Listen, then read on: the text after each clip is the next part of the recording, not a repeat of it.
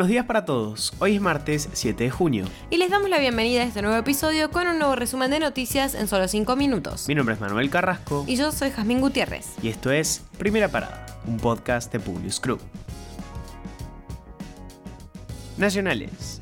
Matías Culfas le presentó a Alberto Fernández una carta de renuncia de 14 páginas con un detallado repaso de su gestión al frente del Ministerio de Producción. En la misma también aclaró, ratifico lo dicho el viernes al finalizar el acto aniversario por los 100 años de IPF en Tecnópolis. Si algo cabe reprocharse respecto al contenido nacional de los insumos del gasoducto, eso debe atribuirse pura y exclusivamente a las características de la licitación realizada por la empresa IESA, cuyos miembros, al igual que el equipo de la Secretaría de Energía, responden políticamente a la señora vicepresidenta.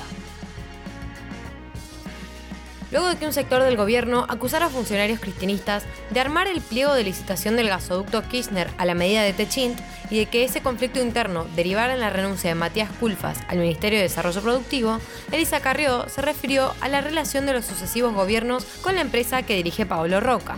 Nos ofrecieron millones, reveló la fundadora de la coalición cívica, y enseguida aclaró, soy la única que jamás recibió un peso. El resto de la política siempre recibió plata de Techint, sea gobierno u oposición, para campañas políticas. El suministro de gasoil es cada vez más escaso en el país y ya 19 provincias presentan distintos problemas de abastecimiento. Además, el 66% de las rutas nacionales es donde más se siente la intensidad de los inconvenientes, algo que se extiende al 23% de los centros poblados y el 10% de las rutas provinciales.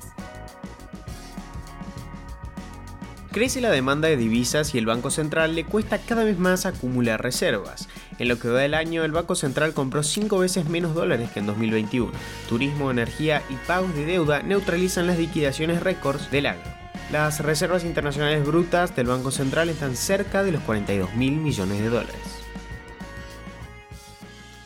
El presidente Alberto Fernández invitó al titular de la Cámara de Diputados, Sergio Massa, a la Cumbre de las Américas que se realizará esta semana en Los Ángeles, Estados Unidos, desde el miércoles hasta el viernes 10. Ambos estuvieron reunidos en la residencia de Olivos durante toda la mañana, repasando la agenda que abordarán allí y también el reciente cambio en el gabinete. Internacionales.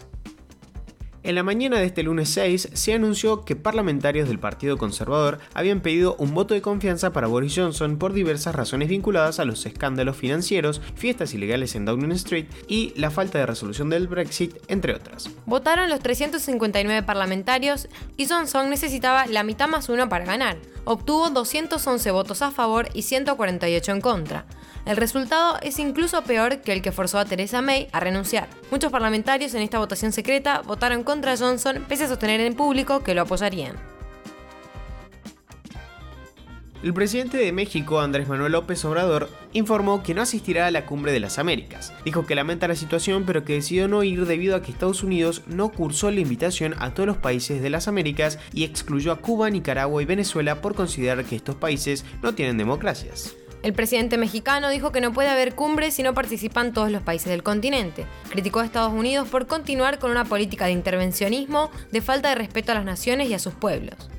Por otro lado, el presidente de Uruguay, Luis Lacalle Pou, canceló su viaje para asistir a la cumbre tras dar positivo de COVID-19.